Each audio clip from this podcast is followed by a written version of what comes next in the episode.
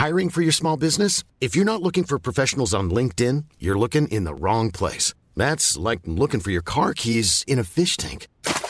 LinkedIn helps you hire professionals you can't find anywhere else, even those who aren't actively searching for a new job but might be open to the perfect role. In a given month, over 70% of LinkedIn users don't even visit other leading job sites. So start looking in the right place. With LinkedIn, you can hire professionals like a professional. Post your free job on linkedin.com slash people today. Bonjour à tous, il est 14h sur CNews, je suis ravie de vous retrouver pour euh, la parole aux Français. On commence juste après le journal avec Mickaël Dorian. Bonjour Mickaël. Bonjour Clélie, bonjour à tous. La NUPES retire un millier d'amendements afin d'accélérer les débats autour de la réforme des retraites. Les débats qui se poursuivent ce mardi dans un contexte tendu. Hier, la séance a été interrompue après les invectives d'un député euh, de la France insoumise en direction du ministre du Travail. Les explications de Thomas Bonnet.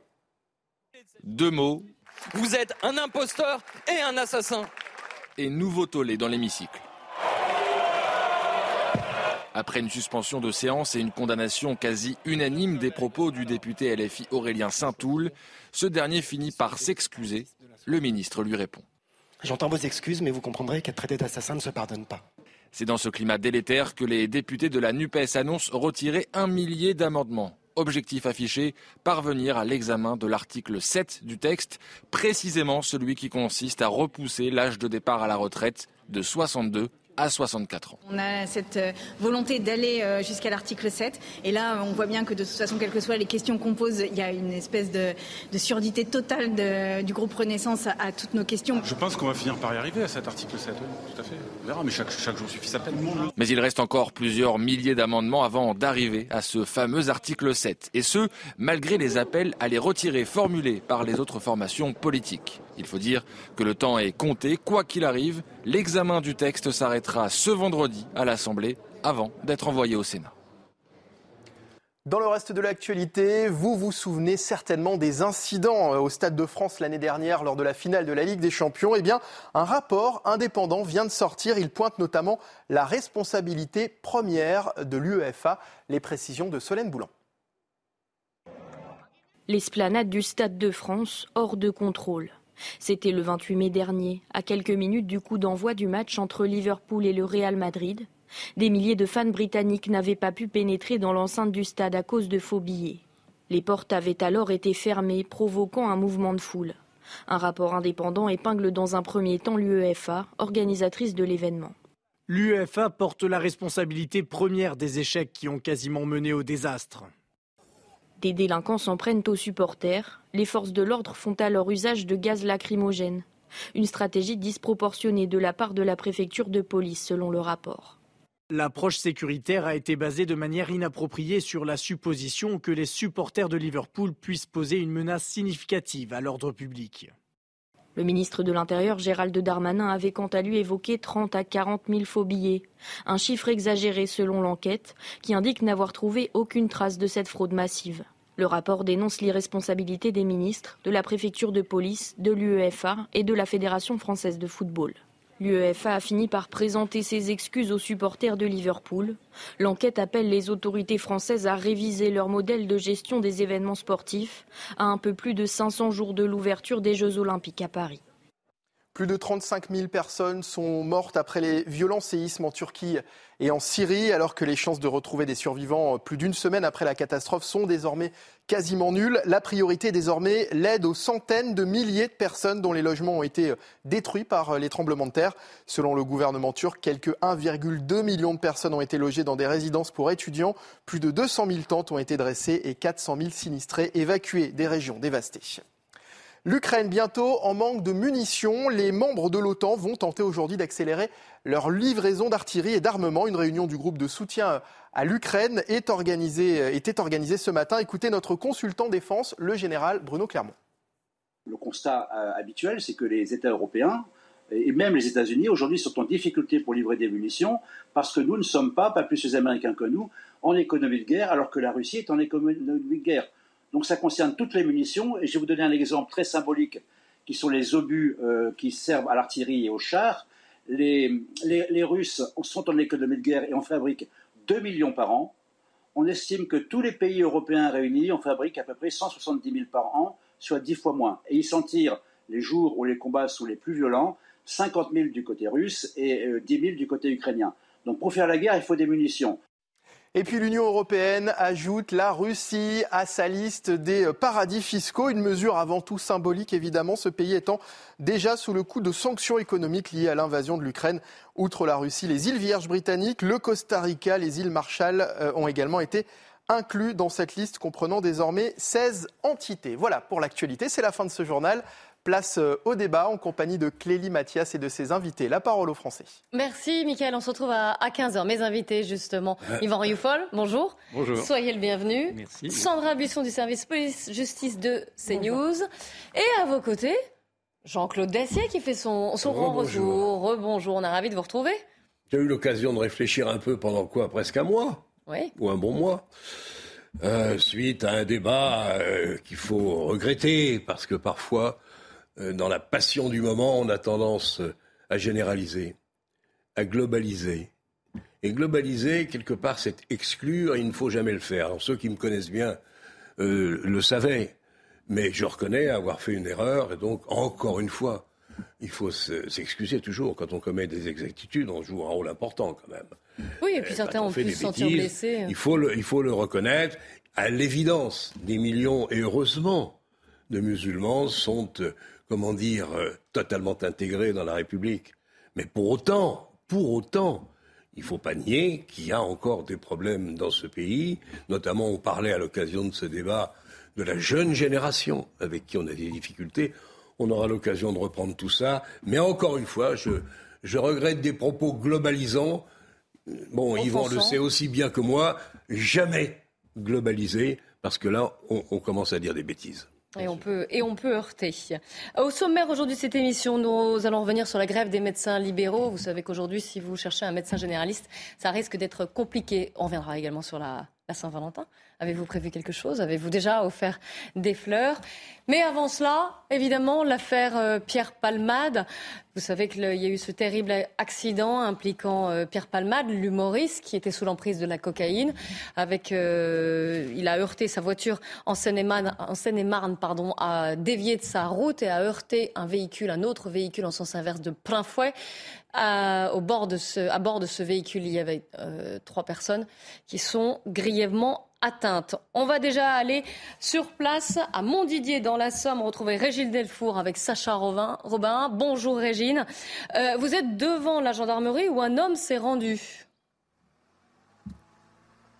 Oui, Clélie est ici euh, à Montdidier, dans la gendarmerie. Un homme est en garde à vue puisque hier, il a appelé euh, les gendarmes et il se présentait comme étant l'un des passagers euh, de la voiture de Pierre Palmade.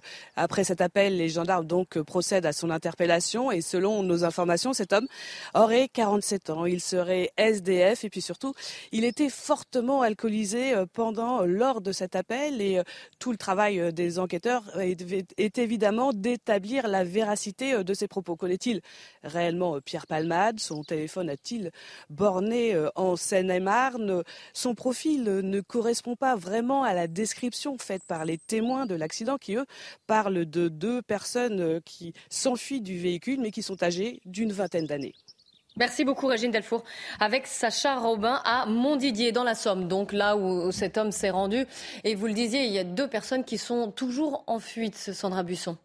Oui, il y a toujours deux hommes euh, recherchés puisque cet homme qui s'est présenté à, Montdidier n'a pas vraiment le, profil des deux individus qui sont recherchés. Régine vous le disait, euh, l'homme qui s'est présenté, donc il a appelé euh, hier soir, il était alcoolisé, il a dit qu'il était dans la voiture, mais les sources proches du dossier que nous avons consultées nous invitent à la plus grande prudence sur la véracité de ces propos qui sont en train d'être vérifiés puisqu'il est entendu par les gendarmes depuis euh, ce matin.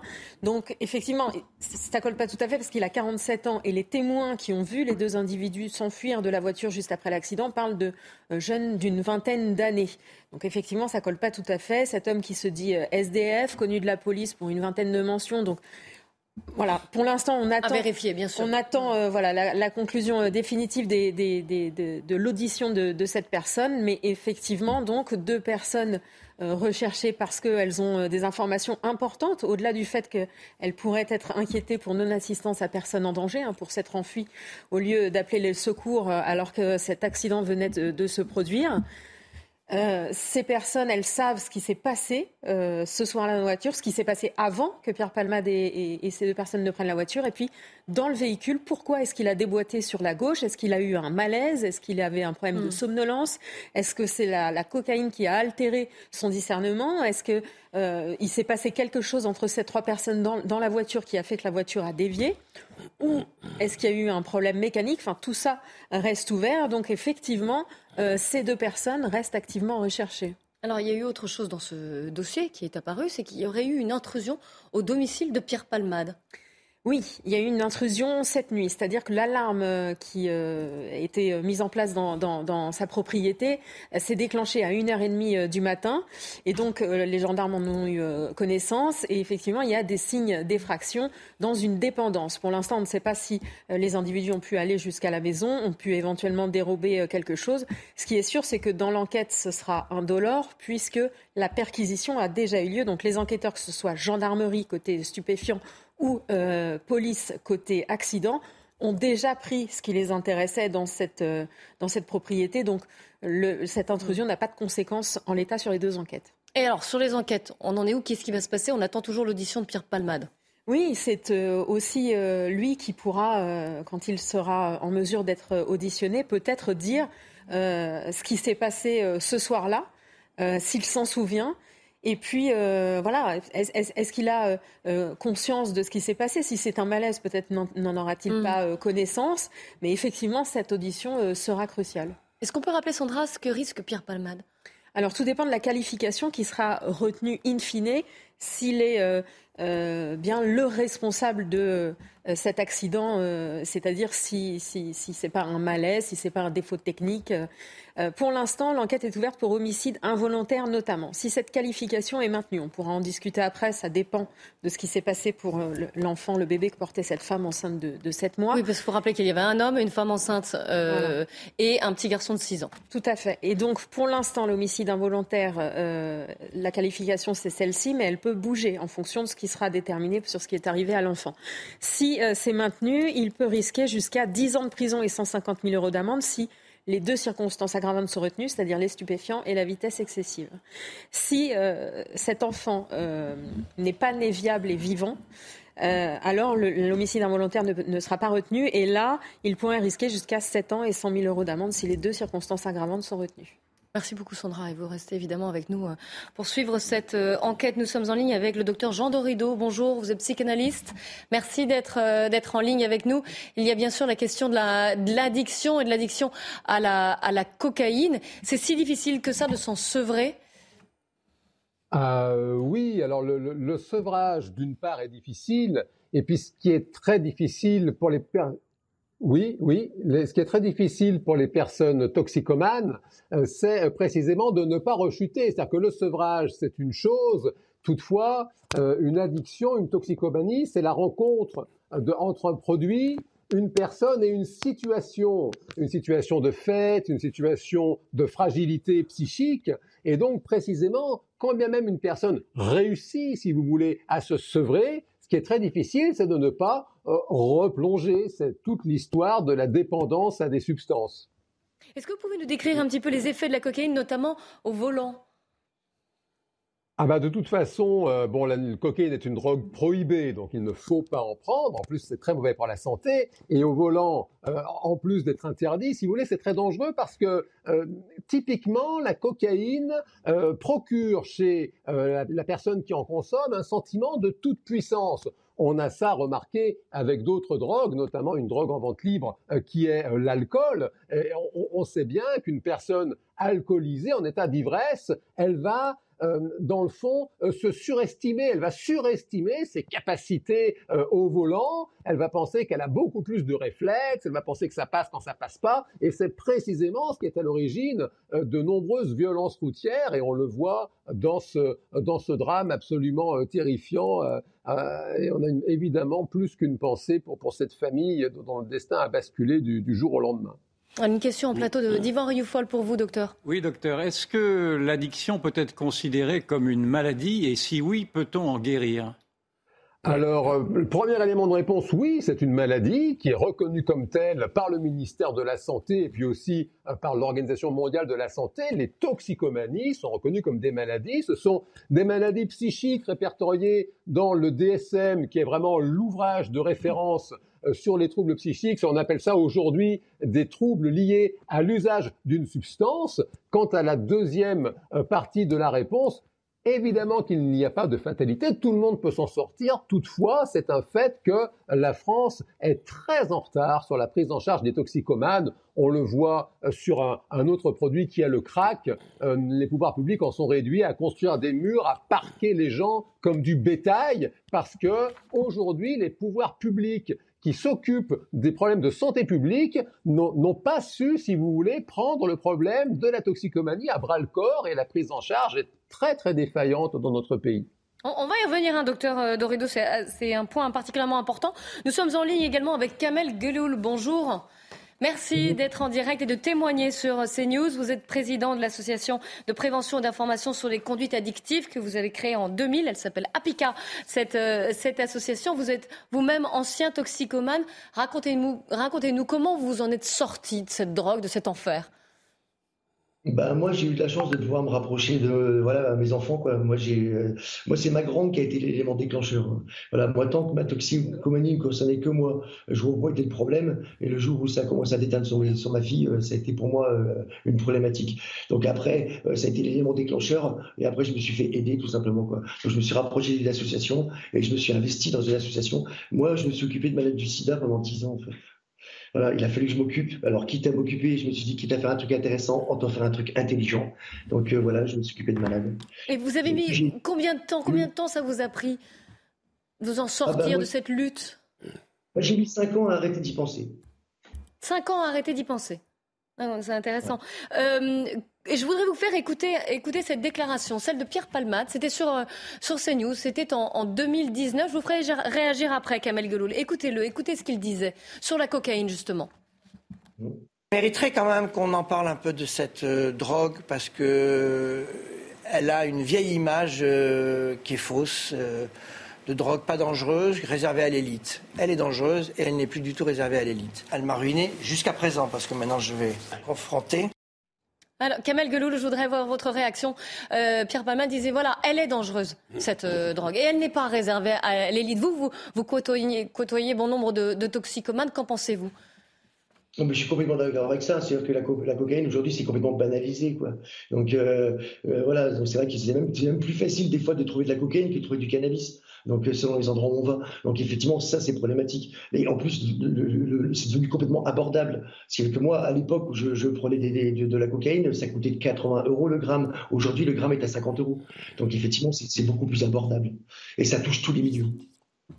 Quels sont les, les, gens qui viennent vous voir, qui veulent, alors plusieurs questions d'ailleurs, qui veulent être aidés, déjà quel, profil ils ont, et est-ce que c'est plus facile pour eux d'aller vers vous, euh, parce que vous êtes passé par là, que d'aller vers des médecins, des soignants? Bah déjà, voilà, je vois des gens, euh, certains ils sont, ils sont insérés, hein, certains sont infirmiers, euh, d'autres sont banquiers euh, et qui sont dans la cocaïne depuis pas mal de temps, voilà, et qui, et qui, qui, se sentent pas justement d'aller faire des démarches auprès d'un professionnel, en tout cas auprès d'un médecin, voilà, ils ne le sentent pas. Donc c'est vrai que pour eux, c'est quand même plus facile de s'approcher de l'association.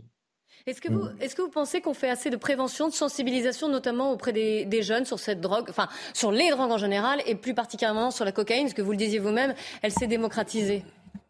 En tout cas, euh, moi j'en fais. voilà quoi. C'est vrai qu'on n'en parle pas, on n'en parle pas assez. On n'en fait pas, on n'en fait pas assez à mon sens, c'est clair, euh, parce que il reste encore cette image un peu euh, cool de la cocaïne, alors que c'est tout sauf cool quoi. Et donc c'est cette image-là qui doit changer. Et je pense que malheureusement, enfin, ce qui s'est passé là avec Pierre Palmade, eh ben, va, va, pouvoir montrer une autre, une autre image de ce produit, et qu'effectivement qu'on peut se retrouver à vraiment faire tout et n'importe quoi sous l'emprise de cocaïne. Et donc, et il faut notamment éviter de conduire. On est bien d'accord. D'accord. Mm. Une question bientôt d'Yvan Rieufol, puis de Jean-Claude Il y a des méthodes qui sont plus efficaces que d'autres, d'après votre expérience, pour sortir de l'addiction? Je veux dire par là, est-ce que les méthodes, ce sont des méthodes plutôt médicales ou plutôt des méthodes de, collaboration avec d'autres personnes qui sont dans le même mal Je pense par exemple aux narcotiques anonymes ou aux alcooliques anonymes. Quels seraient les, cercles que vous, que vous recommanderiez? Ah ben Moi, c'est les deux en fait, parce que pour moi, l'un va pas sans l'autre. Voilà, effectivement, il y a une prise en charge psychologique qui peut être faite euh, complètement euh, avec des, groupes de parole et une prise en charge physique. Enfin, voilà, il va avoir besoin. Euh, voilà, effectivement, quelqu'un qui va arrêter de prendre des produits comme de la cocaïne va avoir énormément mal à dormir. Donc, effectivement, si tu n'as pas un traitement avec un, avec un médecin, ça va être très vite compliqué. Donc, c'est pour ça que moi, je dis que c'est les deux, en fait. C'est vraiment la complémentarité. Les deux qui vont faire que les gens vont pouvoir en sortir. Et c'est long, et ça prend du temps, et il faut de la patience, et surtout une, certaine volonté, vous l'avez dit, et quelque, quelque, chose, ou en tout cas, vous, ça a été vos enfants qui vous, qui vous raccrochent euh, à la vie. Et est-ce que vous diriez qu'au bout du compte, on arrive à en guérir ou l'on n'en guérit jamais? Je pense que moi j'avance en me disant que je serai fragile toute ma vie. Et c'est ça qui m'aide à avancer. Voilà. Euh, j'ai jamais dit que j'avais battu le truc, que j'avais gagné, pas du tout. Moi je suis conscient que le produit il est, il est 10 000 fois plus fort que moi. voilà. Donc il y a un moment, bah, tu t'y frottes plus. Quoi. Voilà. Moi c'est vrai que quand je vois le mal que j'ai eu à en sortir, euh, voilà, je, ce que je fais aujourd'hui me conforte dans le choix que j'ai fait, d'arrêter. Mm. Mm.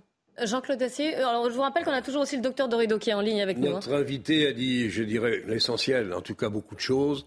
Si euh, cette euh, tragédie de l'affaire Palmade et de cette famille euh, dévastée a un tout petit mérite, c'est que peut-être cette tragédie démontre à quel point on raconte des cracks, si j'ose dire, sur la cocaïne, que c'est extrêmement dangereux, comme l'a dit d'ailleurs notre invité. Je voudrais peut-être lui poser une question s'il est encore parmi nous. Oui, oui, bien sûr. Est-ce que la prévention, il a dit tout à l'heure qu'elle était Alors, vous parlez du docteur Dorido ou de Kamel Gelul Je parle peut-être du deuxième, mais la question peut s'adresser aux deux. Eh ben, Est-ce qu'il est peut-être temps, d'abord, de faire un peu la chasse au, spectacle de la coke que toutes les, entre guillemets, pas toutes les élites, c'est pas vrai, je ne vais pas recommencer et globaliser, n'est-ce pas Non, on va éviter. C'est vrai que c'est la, drogue à la mode. Faisons attention. Est-ce que, est que la prévention suffit? Sûrement pas. Est-ce que la répression est au rendez-vous? Sûrement pas, sans doute non plus. Quelle est la réponse? Des gens de terrain comme le professeur, le docteur et l'homme que vous aviez il y a une minute Alors, Kamel Gelou, je vous laisse répondre en premier, puis le docteur Dorido. Donc effectivement, moi je pense qu'il faut en parler. Il faut en parler, effectivement. Euh, et, c'est en discutant avec des jeunes. C'est vrai qu'avant, euh, il fallait avoir des démarches pour aller chercher un produit. Maintenant, le produit, il vient à toi. Donc effectivement, c'est plus du tout pareil. On peut plus avoir les mêmes discours en fait. Euh, moi, les gamins, ils se font brancher. Donc effectivement, ça. Donc après, ce qu'ils veulent, c'est voilà, ils veulent connaître les effets euh, euh et pourquoi c'est dangereux et pourquoi faut pas conduire avec. Et voilà. Vrai que moi, quand j'entends des, gens banaliser la cocaïne, je, fais des bons de 3 mètres quoi. effectivement. Et vous arrivez alors justement à, leur dire mais voilà mais ça n'a rien à voir ce n'est ce n'est pas ce n'est pas ce que vous croyez vous arrivez à leur prouver ah oui, complètement. Moi, je leur explique comment ça s'est passé pour moi. Hein. Euh, moi, je m'étais retrouvé dans le crack à Paris. Euh, si j'avais pas eu des copains euh, qui sont venus me chercher en me collant deux beignes dans la tête pour me ramener en Bretagne, je serais resté, resté là-bas, Stalingrad, hein, et je serais resté comme les autres. C'est clair. Et donc, moi, j'ai eu cette chance-là quand, quand, je suis tombé dedans, d'avoir des copains qui m'ont, voilà, qui m'ont pas lâché. Quoi. Donc, et c'est vrai que c'est bon, c'est pas le cas de tout le monde. C'est marrant parce que plus, vous parlez, plus j'ai la chanson de Gainsbourg aussi euh, en, tête sur euh, justement qui prévient et qui essaye de dire euh, que les enfants ne doivent pas prendre de drogue. docteur Dorido, vous voulez répondre peut-être à la question qu'a posée Jean-Claude Dacier? Oui, oui, ben déjà, bon, vraiment souligner que ce sont vraiment les anciens toxicomanes qui parlent le mieux, justement, de, cet enfer qu'est la prise de produits. Vraiment, votre invité, Kamel Guélul, vraiment fait un portrait extrêmement juste. Et puis je, retiens que c'est précisément le fait d'aider euh, aussi à son tour les autres. C'est ça, si vous voulez, euh, qui vous tient. Et sur les, les, questions autour de la prévention, euh, on ne peut pas ne pas faire de prévention. Et en même temps, on doit être lucide sur le fait que globalement, ça ne marche pas la prévention. Il y a des personnes qui font le commerce de la drogue. Vous l'avez très bien rappelé. Ce sont des dealers. Ils gagnent énormément d'argent comme ça. Et on aura toujours des adolescents qui ont envie de faire des expériences. Alors on ne peut pas ne pas faire de prévention. Toutefois, ce qui est essentiel, c'est de mettre en place des prises en charge qui soient vraiment adaptées et efficaces pour précisément qu'on ait davantage d'exemples, comme votre invité, de personnes qui se sortent du produit, qui à leur tour aident ceux qui par malheur sont tombés dedans à s'en sortir. Parce que là, on a vraiment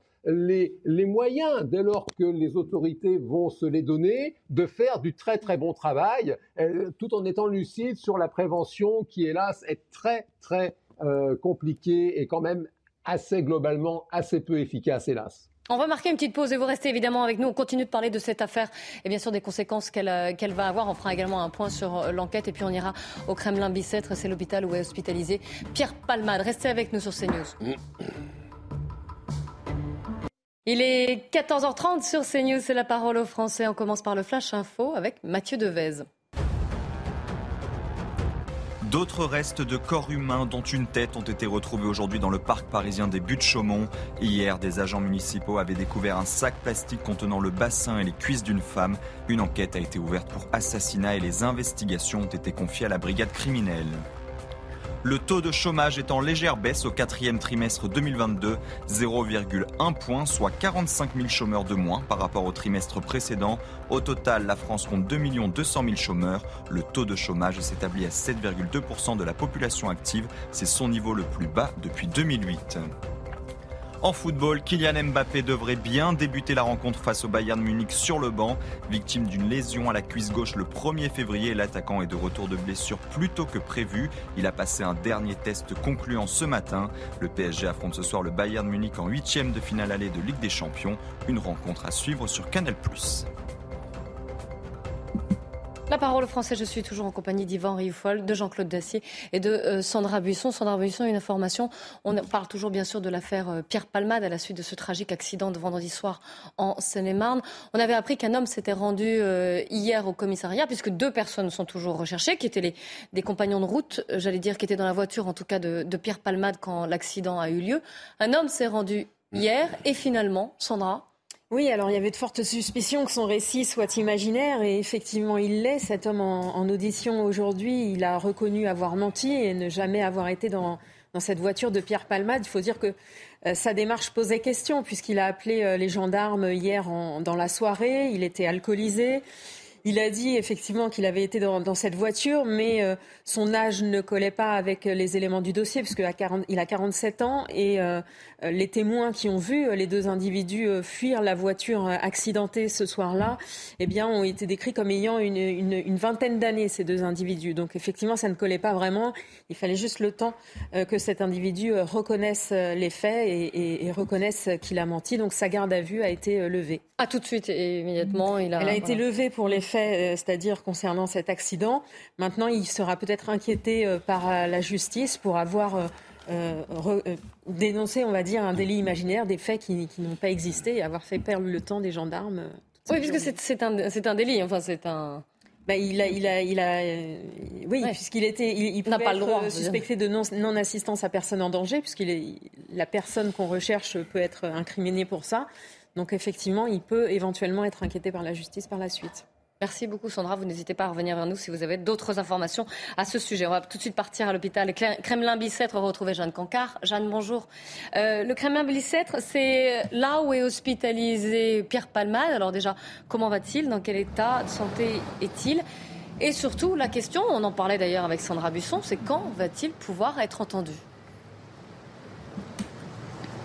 Eh bien, Clélie, cette audition aujourd'hui, elle dépend du feu vert des médecins. Difficile donc pour le moment de vous dire précisément quand cet accord pourrait être donné. Pierre Palmade est toujours hospitalisé ici au Kremlin Bicêtre dans le Val-de-Marne, même si son état de santé n'est plus jugé inquiétant. Une audition qui pourrait se dérouler ici même dans cet hôpital où des forces de l'ordre sont actuellement euh, présentes. À ce moment-là, eh bien, les policiers auront deux options. Soit entendre Pierre Palmade, le comédien, sous le régime de la garde à vue, soit audition libre. Un moment de l'enquête crucial pour les enquêteurs pour connaître justement les circonstances de l'accident qui restent encore aujourd'hui très floues. Le comédien a-t-il perdu le contrôle de son véhicule? Si c'est le cas, était-ce à cause de la cocaïne? Se souvient-il du moment de la collision? Autant de questions qui doivent permettre aux policiers, aux inspecteurs de comprendre pourquoi et comment la voiture de Pierre Palmade s'est-elle encastrée dans un autre véhicule qui transportait alors une famille dont une femme enceinte qui depuis a perdu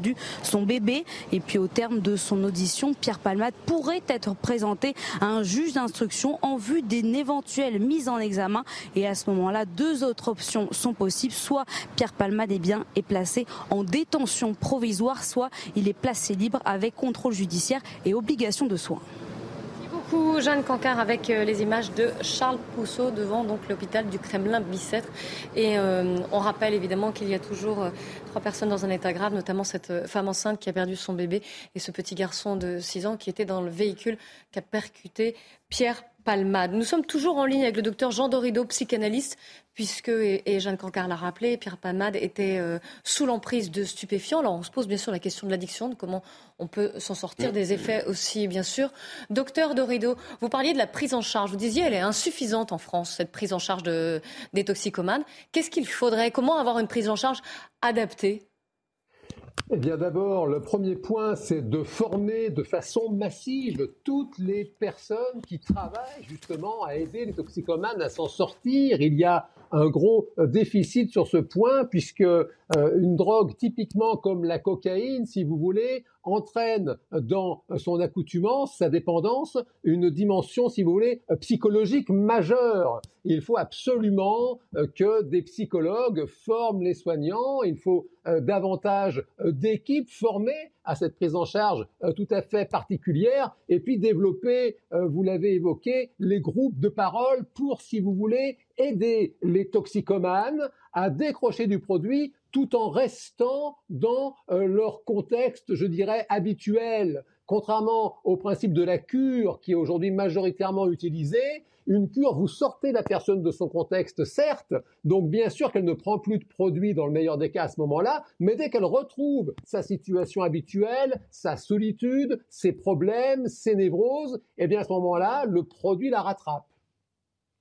Une question de d'Yvan Riffol en, Vous nous avez expliqué que la France était donc euh, mal adaptée à ce genre d'addiction, mais quel pays d'Europe, ou quel pays plus généralement, pourrait nous servir d'exemple? Euh, ben, on, trouve typiquement euh, chez nos voisins d'Europe du Nord des, interventions, si vous voulez, qui sont beaucoup plus étayées localement avec encore une fois des personnes qui sont suivies avec d'anciens toxicomanes aussi. C'est cette notion de, patient référent, si vous voulez, de patient expert qui commence à apparaître et qui n'est pas euh, suffisamment euh, engrangé. Il, faudrait que les responsables euh, politiques envisagent vraiment un plan national de lutte contre les drogues et les toxicomanies. On est très très loin du compte pour le moment, hélas. Est-ce que vous constatez, docteur Dorido, qu'il y a plus de gens qui viennent consulter pour addiction à la drogue hein?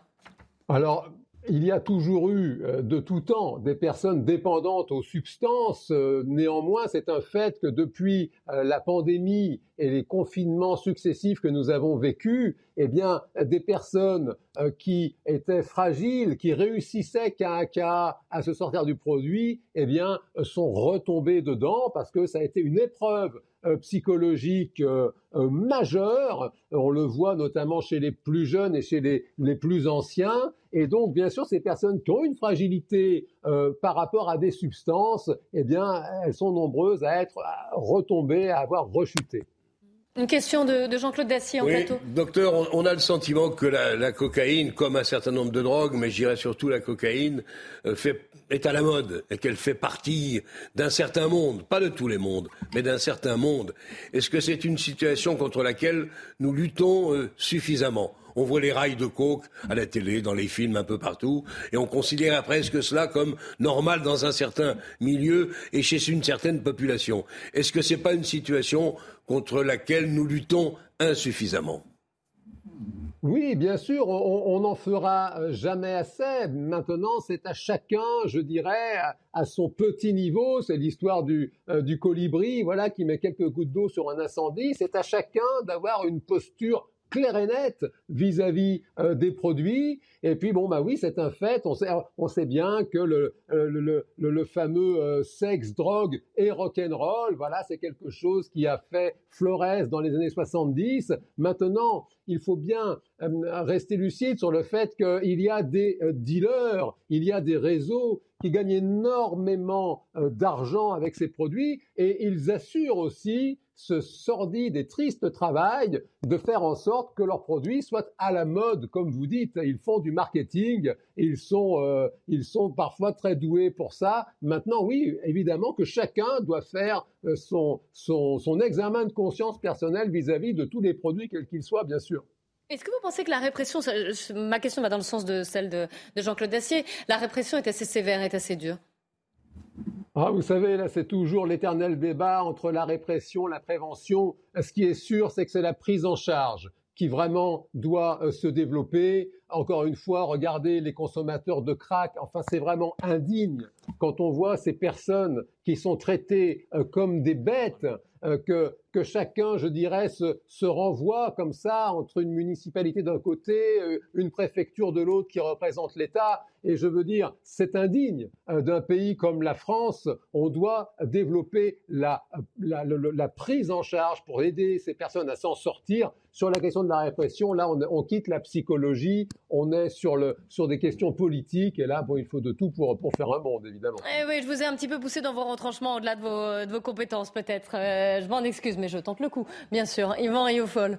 Oh, non, ce serait plutôt une réflexion d'ordre beaucoup plus général. Pardon, euh, docteur, je vais, aller beaucoup plus, loin dans ce dossier parce que je me mets à la place de ceux qui nous écoutent dans le fond et qui pensent surtout à la famille qui a été victime de, de Palmade. Et je ne voudrais pas que l'on retombe mm. dans ce travers des mm. oubliés. Vous savez, les oubliés maintenant sont au cœur de la société, toute, la, toute une société oubliée. Cette famille fait partie des oubliés. C'était une famille d'origine kurde qui est maintenant bouleversée naturellement par ce qui vient de lui arriver. Et il y a un autre oublié dont on ne parle pas non plus, c'est le, le petit bébé qui est mort et qui possiblement n'aurait même pas non plus mm. d'existence juridique s'il est mort non viable. Et parce que la jurisprudence de la Cour de cassation depuis maintenant 2002 dénie à un enfant à, un enfant à naître le, même la qualité d'être humain s'il est né non viable. Et là aussi, il y a un, il y a un autre oublié épouvantable qui est éthiquement bouleversant et je ne voudrais pas que l'on oublie. c'est un statut particulier dans le droit et il y a un flou euh, qui est dans la jurisprudence, mais depuis assez récemment, c'est récemment, c'est sous l'influence des féministes, sous l'influence naturellement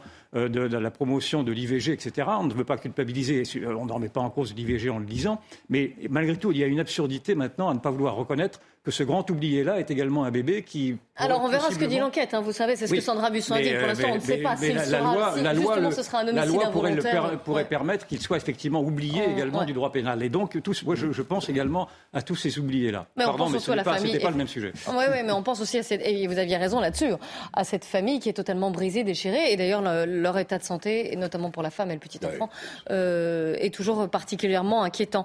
Un grand merci, docteur Doredo, d'avoir été en ligne avec nous euh, pour parler justement de, ce phénomène d'addiction. Je vous rappelle l'information euh, que nous avons appris pendant cette émission au sujet de l'affaire Pierre Palmade. Donc l'homme qui s'est rendu hier au commissariat de Montdidier dans la Somme, un homme de 47 ans, a avoué euh, à la gendarmerie, pardon, euh, a avoué qu'il avait qu'il avait menti dans cette affaire. Il a donc été libéré. Et je vous rappelle que deux hommes sont toujours activement recherchés.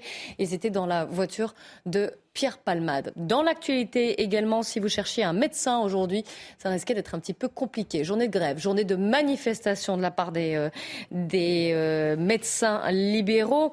Vous savez qu'ils ont plusieurs revendications. On va en parler. Nous sommes avec le docteur Jacques-Henri Clermont. Bonjour. Bonjour, je vous entends très bien. Eh ben nous aussi, on est ravis. Alors vous êtes médecin généraliste près de La Roche-sur-Yon, si je ne me trompe pas. Merci d'être euh, d'être en lien avec nous. Euh, vous êtes justement, vous venez de La Roche-sur-Yon, vous êtes venu à Paris pour manifester. Expliquez-nous. Et je crois d'ailleurs que vous, on voit normalement, voilà, on, voit, on aperçoit la manifestation qui passe euh, derrière vous. Il faut avoir un, un œil. à, voilà, merci beaucoup. C'est œil affûté. Déjà, est-ce qu'il y a beaucoup de monde? Parce que les médecins espèrent, il y a eu déjà plusieurs euh, journées de, manifestations, plusieurs rassemblements. Les, euh, médecins espéraient rassembler et faire venir à Paris beaucoup, beaucoup de, médecins pour peser, parce que les négociations vont jusqu'à la fin du mois. Est-ce que c'est le cas? Est-ce que vous avez l'impression que les médecins sont plus nombreux que lors des précédentes journées de manifestation Alors, à mon avis, c'est vraiment un succès. Euh, là, je pense qu'il y a 10 000, médecins sans, difficulté. Il faut savoir qu'en France, il y a 65 000 médecins généralistes euh, installés. Euh, donc finalement, pas, pas, tant que ça. Et ici, je crois qu'il y en a 10 000 qui sont venus pour manifester, non pas pour eux, mais qui sont d'abord venus manifester pour leurs patients. Leurs patients qui sont dans la détresse parce que dans 80% du territoire de la France, eh bien, ils ne trouvent plus de médecins pour les soigner. Alors, on va en parler. Je rappelle juste les chiffres, parce que là, ce sont des chiffres euh, voilà, que vous nous donnez. On verra, on les vérifiera évidemment à l'issue de cette journée. En tout cas, le 5 janvier, le rassemblement, euh, il y avait entre 2300 et 4000 praticiens. Alors, expliquez-nous ce qui ne passe pas pour vous. Alors, la première chose qui ne passe pas, c'est que nous n'allons pas avoir de revalorisation d'honoraires suffisante. Alors, c'est-à-dire que là, elle est à 25 euros. Le gouvernement proposait 26,50 euh, euros. C'est ça. Elle est à 25 euros depuis 8 ans. Il propose 1,50 euros de plus. Et ce n'est pas tant pour nous, les médecins plus âgés qui avons une clientèle confortable, mais c'est pour les jeunes médecins. Notre problème, c'est de faire venir les jeunes médecins s'installer auprès de nous pour travailler avec nous dans les territoires qui ont besoin de soins. Or, il faut savoir que les jeunes médecins ne veulent s'installer que dans des structures de soins complexes, des maisons de santé, mmh. des, groupes. Et mmh. ces maisons de santé ont un, frais de fonctionnement extrêmement élevé. Secrétaires, femmes de ménage, locaux à payer, euh, loyer très important, etc. Euh, or, un jeune médecin, comme je l'ai été moi-même, est un débutant. Donc il ne va faire qu'une quinzaine d'actes ou une vingtaine d'actes par jour au mieux. Et avec 15 actes et 25 euros l'acte, eh bien c'est très simple cet exercice en maison de groupe est tout simplement non rentable. Donc si nous voulons une augmentation des honoraires, ce n'est pas pour nous, mais pour eux. C'est pour eux et pour que notre clientèle, notre patientèle puisse avoir en face d'elle des médecins qui l'écoutent, qui la soignent, qui répondent à ses sollicitations et à sa détresse. Voilà la raison pour laquelle nous sommes là, la première raison. Oui, il y en a plusieurs. Et d'ailleurs, euh, le gouvernement a dit d'accord pour ces revalorisations, à voir justement quel chiffre, sur quel chiffre vous allez tomber d'accord. Mais euh, il voulait une sorte de logique de donnant-donnant, c'est-à-dire qu'il y ait des contreparties, qu'il y ait des, euh, plus, de, plus de contraintes pour les médecins, c'est-à-dire que les médecins soient prêts à faire par exemple plus de gardes, qu'ils voient davantage de, de patients, qu'ils assurent des soins non programmés. Tout ça, vous êtes, vous êtes contre Vous ne voulez pas que ce soit donnant-donnant? Alors, nous avons déjà énormément de contraintes. Ça aussi, c'est une revendication. À vrai dire, nous avons déjà trop de contraintes. Ce qui fait peur aux jeunes médecins, il faut savoir qu'il y a quand même 10 000 remplaçants actuellement, 10 000 jeunes remplaçants qui ne s'installent pas parce qu'ils ont peur de s'installer. Nous voulons qu'au moins 5 000 s'installent à nos, à nos côtés. Il faut des remplaçants, c'est nécessaire, mais il ne faut pas autant de remplaçants. Or, les, contraintes que nous subissons, qu'elles soient administratives, qu'elles soient comptables, qu'elles soient de la sécurité sociale, de l'ARS ou, ou même du Conseil de l'ordre, ces contraintes sont tellement élevées qu'elles font peur aux jeunes médecins. Donc il est indispensable de les réduire si on veut les accueillir auprès de nous. Première chose. Or là, on veut nous en rajouter d'autres. La coordination des soins, nous l'avons déjà vécue et nous l'avons déjà construite partout où nous pouvons. En effet, pour essayer de, mutualiser les moyens, pour essayer de, répondre à la demande. Nous avons déjà tout fait, tout essayé pour essayer de tirer le maximum de nos, de nos capacités. Mais nous sommes au bout, au bout des capacités. Maintenant, nous avons besoin d'aide et une aide aussi bien financière que stratégique. Alors, le gouvernement a dit qu'ils allaient augmenter le nombre d'assistants médicaux subventionnés afin que de, vous libérer un peu de, temps aussi. Mais il y a, une, autre, une autre partie des négociations qui est importante, c'est que dans le texte, euh, il, enfin, le, texte vise à améliorer l'accès aux soins des, Français en leur permettant d'accéder directement, donc c'est-à-dire sans passer par vous, hein, à, euh, à, certaines, euh, à certaines personnes comme des infirmiers, des kinés, des orthophonistes. Alors Moi, en tant que patiente française, je me dis, mais pourquoi pas? Vous, vous dites non, et notamment le Conseil de l'ordre, d'après ce que j'ai lu, est assez clair. Il dit c'est un risque de perte de chance pour les patients. J'ai du mal à comprendre. Alors, euh, déjà, il faut savoir que nous travaillons avec des collaborateurs. Euh, notre secrétaire, notre assistante médicale, elle travaille déjà avec nous et elle aide les patients et les patientes quelquefois à avoir euh, des ordonnances, par exemple une cystite. Eh bien, ma, secrétaire a, un protocole, elle fait l'ordonnance de cystite et, elle va me la présenter pour que je la signe, que je vérifie sur le dossier du patient que réellement il n'y a pas de contre-indication au traitement qu'elle a, donné. Et ensuite, je signe cette ordonnance pour qu'elle soit donnée à la patiente. Eh ben, justement, si vous déléguez, euh, pourquoi ne pas déléguer à, d'autres professionnels de santé? Parce qu'il est nécessaire que l'expertise médicale soit là. C'est absolument nécessaire. À un moment donné, notre signature est nécessaire chaque acte médical peut avoir des conséquences graves s'il n'est pas contrôlé par un médecin. Oui, mais vous pourriez gagner du temps et avoir des et, traiter. Euh, alors éviter peut-être il, y a certaines certaines euh, maladies où on va dire qui relèvent plus de la bobologie. Peut-être que ça vous permettrait de gagner du temps et de vous occuper de, patients qui sont plus gravement atteints. C'est ce que feront les assistantes médicales et c'est ce qu'elles peuvent faire, mais elles le feront toujours avec l'accord final de notre euh, avis ça me paraît indispensable. Laisser un accès total, libre, sans le moindre contrôle de notre part, ça paraît dangereux et contre-productif pour la population. Euh, ce, n'est pas la meilleure méthode d'arriver à soigner l'ensemble de la population. Alors, des questions au plateau, Jean-Claude Dacier Docteur, je, reviens une seconde. Euh, à l'abîme qui vous sépare de l'administration sur le plan euh, du, salariat. Enfin, vous, vous, avez 25 euros, vous souhaiteriez 50 et on vous propose un euro et demi. Est-ce qu'il n'est pas le temps, même si je conçois que ce soit politiquement difficile, d'en finir avec l'illusion de l'État-providence qui n'est plus en France que financé par la dette et de demander aux patients, avec des critères sans doute de revenus, de participer à votre rémunération, 5 euros, 10 euros, 15 euros pour ceux qui sont le plus à l'aise. Est-ce que ce n'est pas la seule solution qui s'offre à vous Alors, c'est une solution que les syndicats ont demandé depuis longtemps, puisque c'est la réouverture du secteur 2. Vous savez que le secteur 2, c'est un secteur où la médecine générale, le médecin, pourrait demander plus à son patient, la complémentaire remboursant davantage euh, que le tarif obligatoire fixé par la sécurité sociale. Donc, la réouverture du secteur 2, c'est toujours possible. Ce qui risque d'arriver, par contre, et ce que nous ne voulons pas, c'est le déconventionnement des médecins. Si réellement ce prix de la consultation n'augmente pas, nous risquons de voir un déconventionnement massif de médecins. Car pour nous, mm. Comment baisser notre activité alors que nous prenons de l'âge et en même temps conserver un revenu cohérent eh bien, ce serait de voir moins de patients, tous patients tout simplement, en sortant du système conventionnel et, et en leur demandant de payer de leur poche la consultation. À ce moment-là, eh bien, ce serait l'entrée des mutuelles, des complémentaires dans le système, et ce serait finalement la mise sous tutelle de de, tous les professionnels de santé et des patients sous les mutuelles et les tutelles. Et ça, nous n'en voulons pas. Oui, ça remettrait en cause totalement, le, totalement le principe de, système de France santé français. Mais maintenant, on peut comprendre les Français qui, voient peut-être le prix de la consultation augmenter. ça se répercute dans, quand le vous budget. Hein. quand vous allez chez les médecins non conventionnés, j'y suis allé la semaine dernière, pour certaines maladies qui ne sont pas prises en charge par des généralistes, vous payez 100 euros. Ah. Alors il faut pouvoir, évidemment. Une question, parce que le temps, le temps presse, malheureusement. Il n'y a pas le risque, malgré tout, dans vos revendications que on peut comprendre de tomber dans le, dans le corporatisme pour les raisons mm. que vous en dites, euh, Clélie, c'est-à-dire que vous refusez, dans le fond, de vous ouvrir à des, des professions paramédicales qui pourraient malgré tout vous soulager, d'autant que vous, vous, vous, êtes, vous protestez contre le poids de la bureaucratie qui vous étouffe, et quand vous réclamez 50 euros au lieu de 25, est-ce que vous ne craignez pas non plus, malgré tout, de pousser le bouchon un peu loin?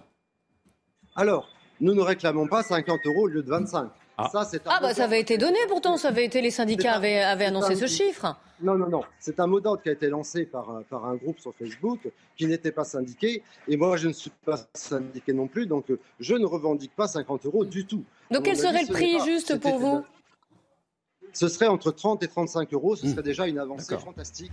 Ça permettrait à beaucoup plus de jeunes de s'installer. Donc sur ce plan-là, 50 euros, ça me paraît en effet tout à fait excessif. C'est-à-dire le prix d'une consultation chez le coiffeur, en gros. Oh, oui, oui. c'est vrai, c'est normal. c'est vrai, que, c'est vrai, non, mais vous avez raison. la réalité de, temps en temps. Vous avez raison de, de, remettre l'église au, cœur du village, comme on dit, selon l'expression. Vous n'avez pas, répondu sur le, ce risque d'une critique sur le corporatisme, dans la mesure où vous protégez beaucoup vos intérêts et on ne voit pas, a priori, que vous vous souciez de, l'accès aux soins de ceux qui ont des difficultés à se faire soigner, pour même pour des petits bobos. Donc, nous nous en soucions tout le temps, puisque c'est mon rôle de généraliste de recevoir tout le monde. Et je peux vous assurer qu'à Saint-Florent-des-Bois, en Vendée, je reçois tous ceux qui se, qui se viennent frapper à mon cabinet. Écoutez, nous avons même quelquefois des gens qui pleurent au téléphone parce qu'ils ont trouvé enfin un rendez-vous à notre cabinet après avoir frappé à la porte de 10 Mais c'est vrai que c'est difficile. C'est vrai. Donc vous voyez que nous, nous sommes là vraiment au service de la population autant que nous pouvons. Mais en effet, on peut déléguer. Mais déléguer, c'est tout à fait possible, c'est une excellente idée, mais il faut déléguer en conservant un contrôle minimum sur ce que font tout simplement les paramédicaux.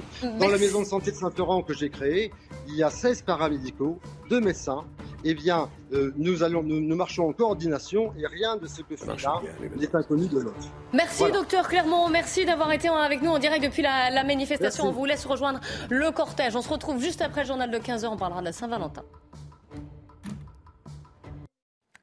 C'est News, il est 15h, le journal Mickaël Dorian. Bonjour Clélie, bonjour à tous. Les débats se poursuivent à l'Assemblée nationale dans une ambiance tendue autour euh, de la réforme des retraites. Elisabeth Borne demande le retrait des amendements d'obstruction et la fin des invectives. Face à cette demande, les représentants de la NUPES ont annoncé qu'ils euh, retiraient un millier d'amendements afin d'accélérer euh, les débats, ce qui n'est pas suffisant pour le gouvernement. Sauf que pour Manuel Bompard, pas question d'en retirer davantage. Les amendements restants doivent être débattus. Écoutez. On n'a pas l'intention de retirer ces amendements parce qu'on pense que c'est des débats qui doivent avoir lieu dans l'hémicycle euh, dans les prochains jours et que ce sont des débats importants et qui intéressent euh, les Françaises et les Français. Euh, pour le reste, si le gouvernement, encore une fois, tient à ce que l'ensemble du texte de loi puisse être examiné ici à l'Assemblée nationale, il lui appartient de créer les conditions pour que ce soit possible et donc notamment de prolonger les débats. C'est une demande qu'on a fait dès vendredi dernier en proposant qu'on puisse siéger ce week-end. Ils l'ont refusé. C'est une demande qu'on a rééditée hier en ouverture des travaux ce lundi euh, après-midi euh, et pour l'instant on n'a pas eu de réponse sur ce sujet. Il est encore possible de le faire, mais la balle est dans le camp du gouvernement. Les médecins libéraux dans la rue aujourd'hui, ils manifestent à Paris. Depuis le ministère de la Santé, direction le Sénat, appelé une nouvelle fois à cesser le travail pour réclamer entre autres la hausse des tarifs de la consultation. Ils s'opposent également à un projet de loi qui envisage d'ouvrir l'accès direct sans prescription médicale à certains paramédicaux tels que les kinés ou les orthophonistes. Dans l'actualité également, quatre jours après l'accident dans lequel est impliqué le comédien euh, Pierre Palmade, l'enquête se poursuit. L'homme qui s'était euh, rendu à la police a finalement reconnu avoir menti et n'avoir euh, jamais été dans la voiture de l'humoriste. Les deux passagers en fuite sont donc toujours recherchés. Écoutez le témoignage d'un employé d'une station-service qui a aperçu les deux, les deux individus peu de temps après l'accident. Il y en a un qui avait l'air perdu en tout cas. Il avait l'air un petit peu paumé il savait pas trop. Euh, il, avait pas l'air de savoir euh, trop où il était. Euh, enfin, désorienté. Voilà. la personne que j'ai bien vue avait l'air désorientée. L'autre personne, je l'ai pas bien vue. J'ai juste vu qu'elle boitait un petit peu. Je les ai pas vus ensuite sur la route principale. Donc pour moi, ils ont pris à gauche. Et il y a deux voies. Et une des deux voies, c'est une qui mène chez Monsieur Palmade. L'actualité internationale et les euh, secours qui se poursuivent après euh, les euh, terribles séismes qui ont frappé la Turquie et la Syrie. Damas annonce l'ouverture de deux nouveaux points de passage pour accélérer l'acheminement de l'aide humanitaire. Une décision de Bachar al-Assad qui va permettre à plus d'aide d'entrer plus vite, a salué le secrétaire général de l'ONU, Antonio Guterres. Les précisions de Kinson. Dans cette ville côtière syrienne, la mosquée est devenue un lieu de refuge pour les survivants. C'est tragique. Un très grand nombre de familles et de personnes sont sans abri. Il y a des gens qui n'ont pas assez d'argent pour acheter de la nourriture. Plusieurs villes du pays restent coupées du monde. Sur cette photo aérienne, la ville de Harim est partiellement détruite. Les habitants se sont réfugiés sous des tentes de fortune. Le pays après une décennie de guerre civile, est morcelée entre des zones sous contrôle gouvernemental et des zones rebelles, dont certaines sont pro-turques. Alors pour accélérer l'aide humanitaire, Damas ouvre deux points de passage avec la Turquie. Syria support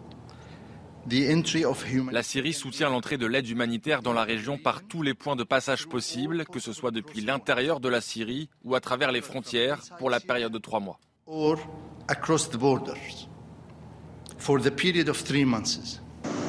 Voici le premier avion d'Arabie saoudite à atterrir en Syrie depuis plus de dix ans. Nous circulons dans des camions de secours, en passant par les frontières syro-turques. Nous établissons également un pont aérien. Voici le premier avion. Il contient 35 tonnes de nourriture, de matériel médical et d'abri. Deux autres avions saoudiens sont attendus dans les prochains jours. La région d'Alep a été durement touchée par le tremblement de terre.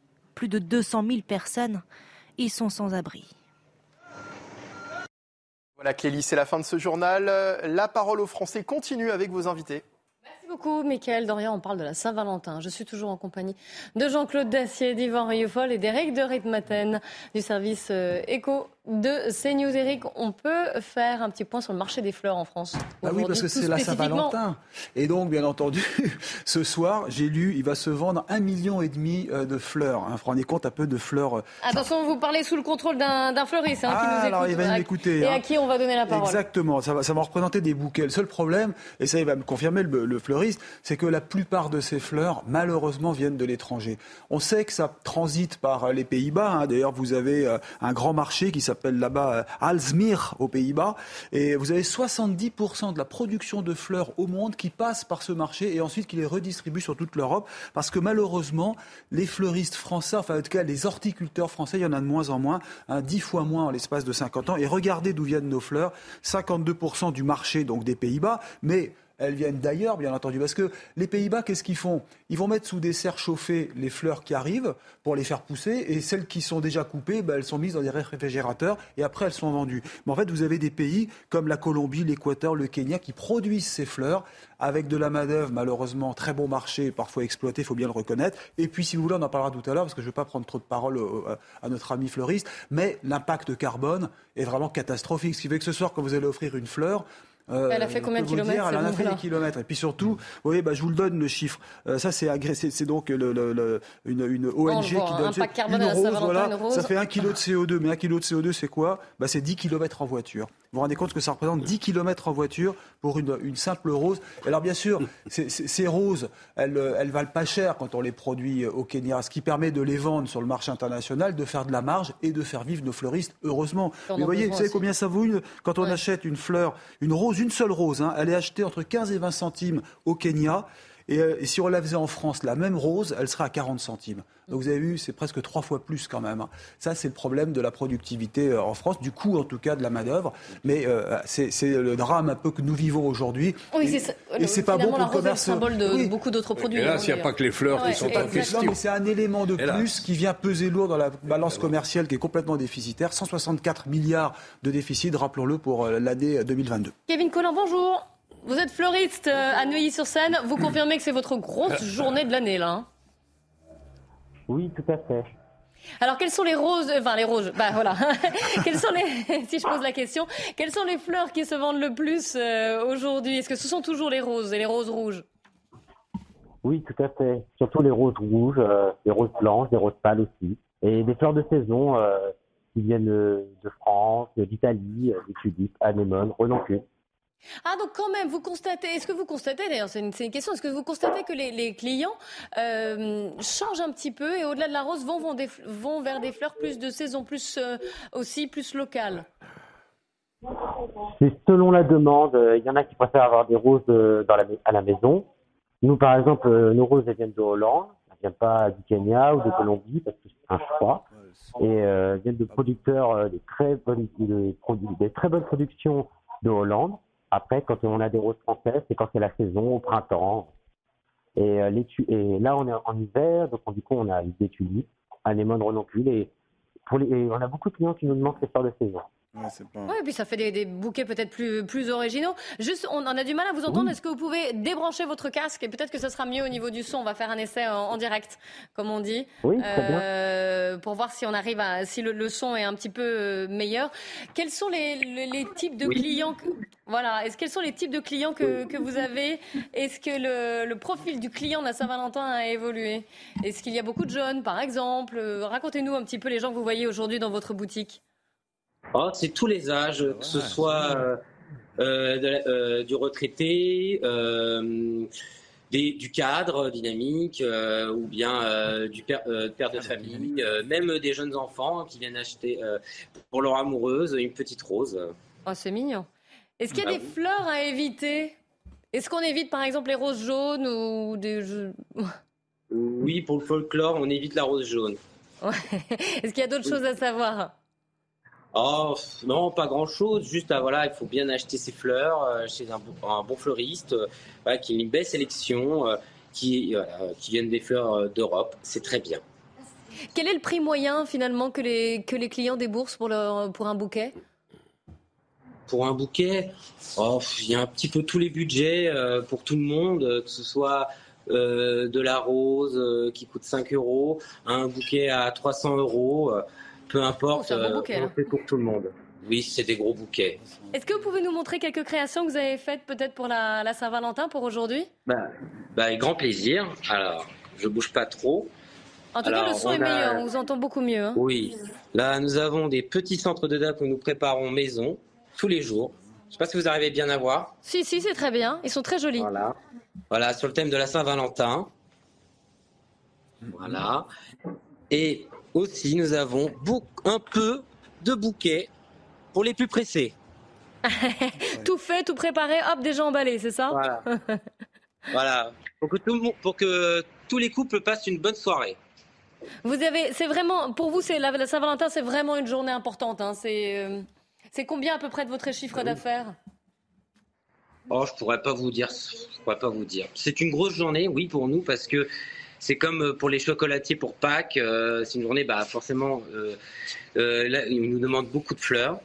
Et du coup, bah, on est là pour répondre à la demande. Plus que certaines dates, que ce soit, peut-être euh, soit pour la Toussaint, une autre occasion. Euh, Oui, après, c'est vrai que c'est, on va dire, la deuxième fête la plus importante dans le métier de, de la fleuristerie. La première, ça reste la fête des mères.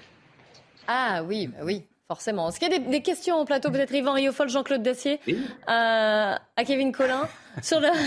Vous moi, n'offrez pas les fleurs J'ai eu mon euh, petit-fils qui est très jeune qui m'a appelé ce matin pour me demander, enfin, il a appelé ma femme pour une de précision, pour lui demander s'il pouvait offrir une rose à sa, à sa petite copine. Et j'espère qu'elle lui a dit non. oui. Lui a dit Comment oui, bien sûr. Ah oui. Mais c'est tout ce que, sur la Saint-Valentin, bien évidemment, euh, il, faut, il faut faire l'effort dès ce soir euh, de passer par le fleuriste. Eh ben, j'espère que vous allez acheter des, des fleurs euh, juste en sortant de ce plateau de ce après. pas. Euh, Kevin Collin, est-ce que vous faites vous plus attention justement à la provenance des fleurs et voilà alors l'impact écologique en fait? Oui, bien sûr. Euh, disons que l'impact écologique, elle est très importante pour tous les métiers. Pour nous, c'est pour ça que nous, on choisit nos fleurs euh, que d'Europe. Voilà. Après, euh, on a, c'est vrai qu'il y a beaucoup, des productions de Hollande, mais qui travaillent très bien, euh, comme les quelques productions en France et en Italie. Yvan, une question d'Yvan Et Riofol. Précisément, que- d'où- d'où- en France, d'où viennent vos fleurs et quelles sont ces fleurs que- qui sont produites en France? Bah, ça reste euh, les fleurs de saison en France, euh, plus généralement de la région du Var, comme les anémones, les renoncules. Oui, ce qu'on trouve, parce que finalement, la rose, elle naît euh, en février, il y en a assez peu, euh, en tout cas en, en France. euh. Le Donc là, vous mimosa conseillez. Oui, Le pardon, Eric Le mimosa aussi en ce le moment, tout de mimosa, même, oui, qui oui. vient du sud. Oui, on en a du mimosa juste derrière moi. Allez, on le voit. C'est un bonheur euh, des yeux. Et une pour- fleur fraîche Oui. est-elle plus euh, se conserve-t-elle davantage qu'une fleur qui est passée par euh, par le froid? J'imagine qu'il y a un processus de froid que j'ai pas bien saisi, mais enfin il faut il y a des fleurs qui sont congelées auparavant, c'est ça, ou qui sont euh, pour les Non, pour les pas des préserver. Pas. Non, c'est pas des glaçons congelées, non plus. peut-être pas le mot, oui. Réfrigéré peut-être. Réfrigéré Quel est- Non, elles sont con- les fleurs, bah, au contraire, les fleurs, si elles sont congelées, elles sont complètement foutues. Elles sont complètement foutues et sont bonnes d'acheter à la poubelle. Au contraire, euh, ils conservent euh, les. Après, c'est pas mon métier, euh, de, euh, la conservation des fleurs euh, dans l'international, mais voilà, il les conserve à certaine température pour que ça arrive chez nous, chez, chez les clients, dans les meilleures conditions possibles. Merci Kevin Collin d'avoir répondu à nos questions. Euh, et merci d'avoir pris le temps surtout parce qu'on sait que c'est une, grosse journée pour vous. On vous souhaite bien sûr à tous d'ailleurs une très heureuse Saint-Valentin. On se retrouve demain dès 14h et dans un instant c'est Nelly Denac et ses invités pour 90 minutes info. Elle va revenir sur l'affaire Pierre Palmade. Elle reviendra également sur ces discussions houleuses à l'Assemblée nationale au sujet de la réforme des retraites. Restez bien avec nous sur CNews. À demain.